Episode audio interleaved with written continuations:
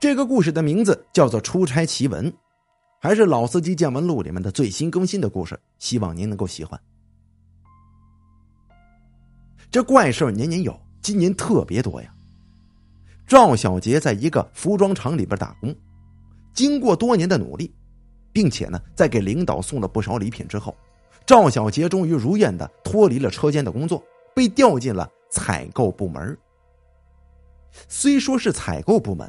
但实际上没有什么实权的，只是领导决定采购哪些物资之后，赵小杰和同事去对方的工厂检验原料的质量和花色等方面，看看是否能够达到合同要求的标准呢？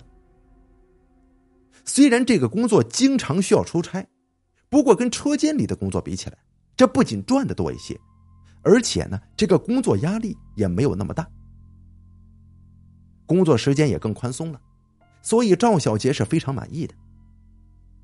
这一天呢，公司又在广州订了一批布料，于是公司呢就派赵小杰和另外两个同事一起去广州那边，哎，检验检验这原料你是否合格标准呢？顺便调查一下当地是否有其他适合厂子用的那些商品，你比方说设备啊、机器啊什么的。赵小杰他们三个人提前去了两天，然后把市场调查报告发回了公司里。回到酒店，他们三个人就开始准备明天对订单的货物进行的检查，一些工具，还有合同中对产品要求的细节，啊，这都需要他们提前记录下来，以便那天呢能够更高效率的检查完那些产品。等他们三个人忙完，已经是午夜时分了，于是简单的洗漱一下，就分别回房间睡觉了。这天晚上啊，赵小杰做了一个很奇怪的梦。他梦到自己呀，跟三个人在打麻将，而那三个人中有两个人是这次跟自己一起出差的同事，还有一个是他不认识的人。而且呢，他们四个人打了一夜的麻将，赵小杰是一直在输钱，那三个人则在不停的赢钱。早上起来之后，赵小杰就跟同事两个人说：“哎，昨天啊我梦到你跟你们俩一起打麻将了。”同事还笑话赵小杰说：“啊，你太久没玩了，是不是馋了？行，等咱们回去之后啊，我找你，咱找打一宿麻将，让你好好过过瘾。”三个人简单的吃了顿饭，就打车来到他们订货的那个工厂。这工厂呢，专门安排了一个员工负责接待他们。赵小杰看到接待他们的那个人之后，当时就愣了，因为负责接待他们的那个人呢。分明就是昨天晚上梦中跟自己打麻将的那个人呐，正是自己那个不认识的呀。赵小杰心想：这这难道就是冥冥之中的缘分吗？看来这次的行程跟订单将会非常的顺利呀。可惜事与愿违，刚开始工作一个多小时，赵小杰就感到严重的腹痛。接待的那个人赶紧把他送到了工厂的医务室。医生给赵小杰简单的检查了一下，说他呀这是水土不服了，接下来的几天会有头晕、恶心、腹痛、腹泻等症状，还要告诉赵小杰要注意，尽量的啊多喝些温水，不要跟少喝一些矿泉水那么凉的，在食物方面呢也尽量选择跟平时吃的差不多的食材。哎，你这是水土不服呀！赵小杰被同事送回了酒店，吃了点药之后就躺下休息。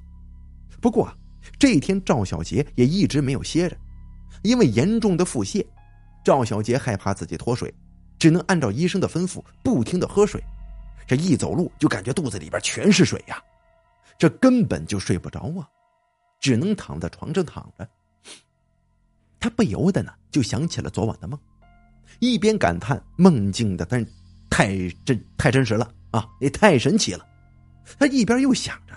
自己在梦里输钱，难道就是暗示着今天要生病吗？晚上的时候，赵小杰等着同事给自己带些饭回来，可是，一直等到了晚上九点多，自己的那两个同事也没回来呀。赵小杰知道，负责接待的工厂肯定会安排晚饭，而且呢，饭后还会安排这个洗浴、桑拿或者 KTV 之类的活动。不过赵小杰已经一天没吃东西了，他感觉非常的饥饿，于是就给同事打电话，想叫他们早点回来。电话拨通了，可接电话的是一个陌生的男人，而且说的都是广州当地的方言，赵小杰那是一个字儿也听不懂啊。对方说了一会儿，他发现赵小杰好像听不懂他说的话，于是这电话里传来一阵闹哄哄的声音。不一会儿，一个男人操着生硬的普通话接过了电话。经过交流，赵小杰才知道，原来工厂负责接待的人带着自己的两个同事去吃饭，吃完饭他们又去唱歌，之后还要去汗蒸呢。可是他们在饭店和 KTV 都喝了不少的酒啊。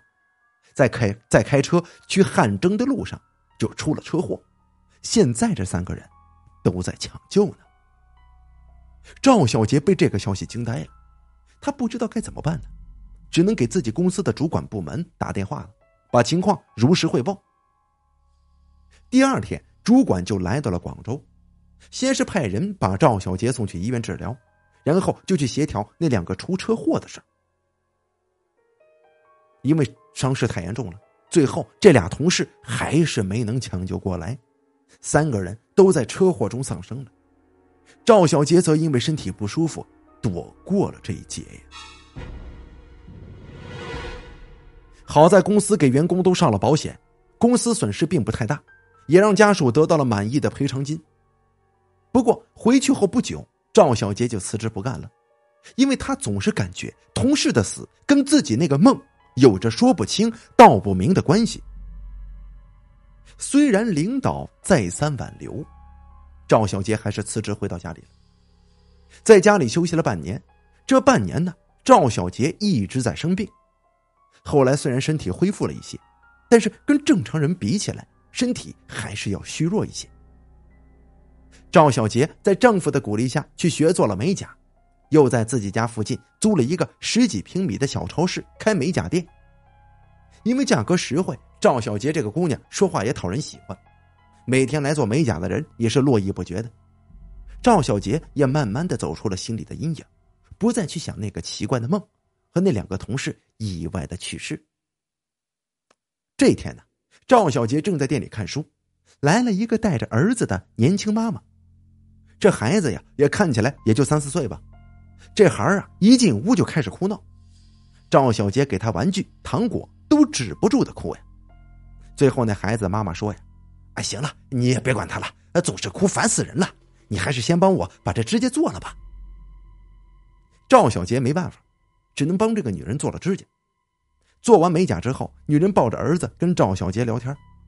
那孩子突然对他女人说了：“妈妈，妈妈，回家。”他妈倒没觉得有什么奇怪，而赵小杰呢，却感觉挺奇怪的。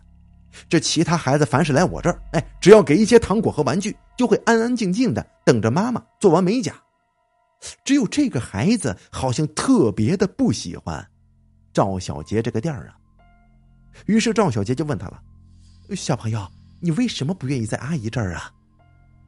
小男孩指着赵小杰的背后说：“嗯，那儿有两个人。”浑身都是血，我害怕。小男孩说完，他妈妈立马就觉得十分的不好意思啊。他没想到儿子会说出这种话来，只能一边道歉一边离开了美甲店。可赵小杰却感觉十分的恐惧呀，不由得想到了自己那两个同事，这一分钟都不敢待在店里了，慌慌张张的就回家了。回到家之后，赵小杰就病倒了。她老公知道了她的遭遇之后，也知道这种事儿去医院是没用的，于是呢就四处找人，哎，给找个先生看看能给赵小杰破一破。赵小杰老公的同事有一个是额尔霍拉台的人，于于是呢就向他推荐可以去额尔霍拉台那个隔壁的村子找一个咱们上一回好多好多故事都提到的一个叫刘半仙儿的人，他应该能够帮到赵小杰的。于是夫妻俩呢就开车来到了雅尔雅门切。等赵小杰他们俩到的时候，刘半仙正坐在院子里的葡萄架下纳凉呢。看到两个人进来，这不由得大怒啊，把赵小杰夫妻俩给吓了一跳啊！哎，这这这发的哪门子火呀？刘半仙用蒲扇指着赵小杰就大声骂道：“你个孽障！你们俩敢进我家大门，你试一试！”